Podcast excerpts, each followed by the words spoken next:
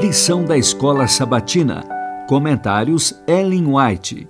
Como interpretar as Escrituras. Lição 6. Por que a interpretação é necessária? Quinta, 7 de maio. Por que a interpretação é importante? Por terem se misturado com outras nações por meio do casamento, a língua hebraica sofreu sérios prejuízos e os adoradores precisavam ter muito cuidado para explicar a lei na linguagem do povo, para que todos pudessem entender.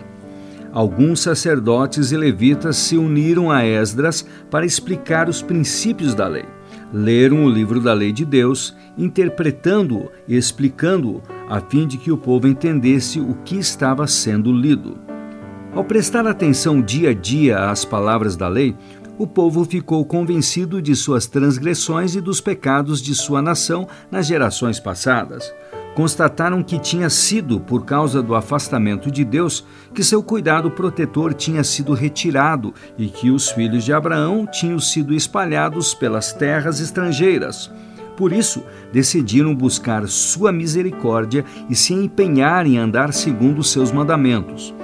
Antes de entrarem nessa solene cerimônia, que ocorrera no segundo dia após o encerramento da festa dos tabernáculos, separaram-se dos pagãos que havia entre eles. Estando o povo prostrado diante do Senhor, confessando seus pecados e suplicando perdão, seus líderes os encorajaram a crer que Deus, segundo sua promessa, tinha ouvido suas orações não deviam apenas lamentar, chorar e se arrepender, mas também crer que Deus lhes havia perdoado.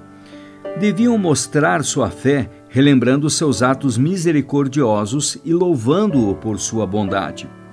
Levantai-vos, disseram esses mestres, bendizei ao Senhor vosso Deus, de eternidade em eternidade.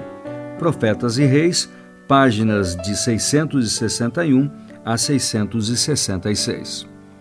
Precisamos individualmente levar a sério, mais do que já o fizemos, o assim diz o Senhor.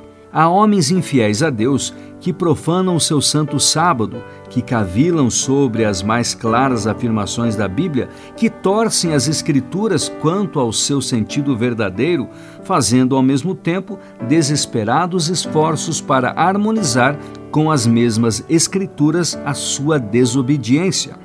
Mas a palavra condena semelhantes práticas, como condenou os escribas e fariseus nos dias de Cristo. Precisamos saber o que é verdade. Será que deveríamos proceder como os fariseus?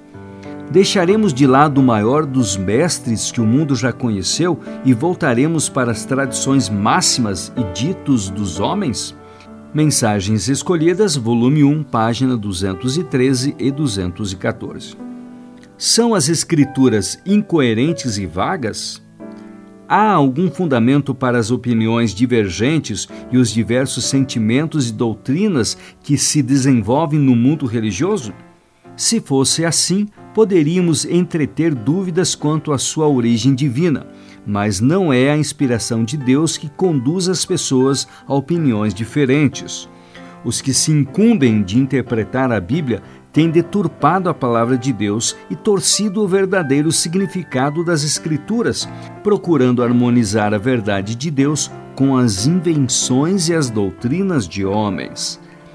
As Escrituras são deturpadas e mal aplicadas, e as gemas da verdade são colocadas na moldura do erro.